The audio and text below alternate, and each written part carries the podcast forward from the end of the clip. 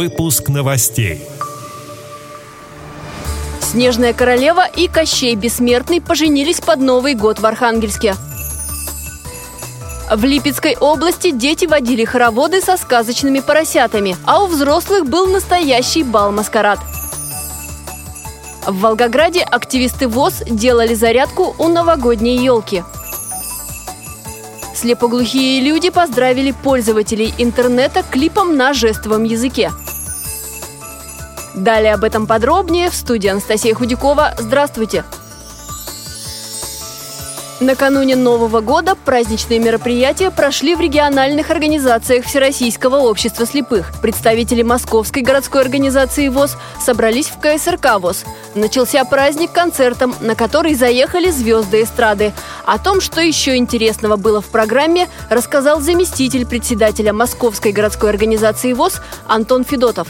Знаменательное наше событие – это новогодний бал. Единственное, что в предыдущие годы мы проводили его в канун Старого Нового года. В этом году мы решили провести его непосредственно перед Новым годом, подвести итоги уходящего года и поздравить всех с наступающим Новым годом. Интеллектуальная викторина в музее, спортивные были игры, это настольный теннис для слепых шоу-даун и дартс. Безусловно, не обошлось без праздничного концерта, который стал хитом нашей программы. И после концерта мы провели дискотеку и танцы информации для всех наших участников. Праздник прошел и в Архангельске. Роли в театрализованном представлении исполнили активисты региональной организации ВОЗ. «Снежная королева» украла у народа праздничное шампанское. Дед Мороз и полицейский отправились на поиски, чтобы доставить подарок к торжеству. Гости вечера вместе с артистами посетили разные страны мира. Побывали в Африке, Латинской Америке и на Северном полюсе. Закончился спектакль свадьбой под Новый год. Узами брака себя связали виновница случившейся суматохи «Снежная королева»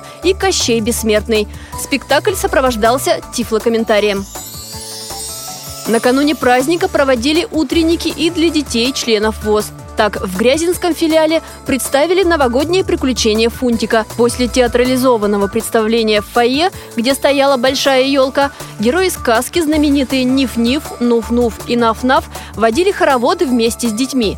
Впереди у ребят две поездки на представление в Липецкий государственный академический театр драмы. В Грязинском филиале не забыли и про взрослых. У них был настоящий бал-маскарад с поздравлениями Деда Мороза, Снегурочки и других сказочных персонажей. А в Самарской специальной библиотеке детей ждала встреча со сказкой. Дед Мороз и Снегурочка подготовили конкурсы. Тетушка Стужа попыталась застудить всех гостей праздника.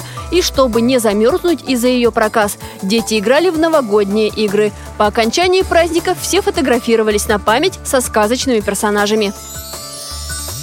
Новогодняя елка была и у волгоградских представителей ВОЗ. Нелетная погода никого не испугала. Зал ВОЗ собрал самых активных. Всех разделили на спонтанные команды. Участники отвечали на хулиганские вопросы и узнавали друг о друге много интересных фактов. Оригинальностью отличалась и дискотека. Конкурсы «12 стульев», «Танцы до упаду» и артикуляционная зарядка вызвали массу положительных эмоций.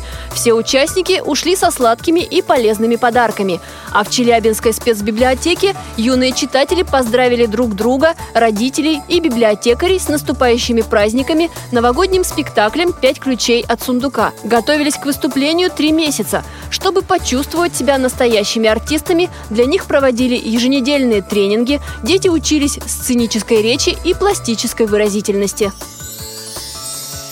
Преддверии Нового года Фонд поддержки слепоглухих соединения решил поздравить всех тех, кто был рядом и помогал. Там сделали кавер-версию новогодней песни «Снежинка» из кинофильма «Чародеи». Профессиональные актеры записали ее в студии, а подопечные и сотрудники фонда исполнили песню на русском жестовом языке. Ознакомиться с видео можно на YouTube-канале Фонда Соединения. Участники ролика надеются, что он подарит радость и отличное настроение.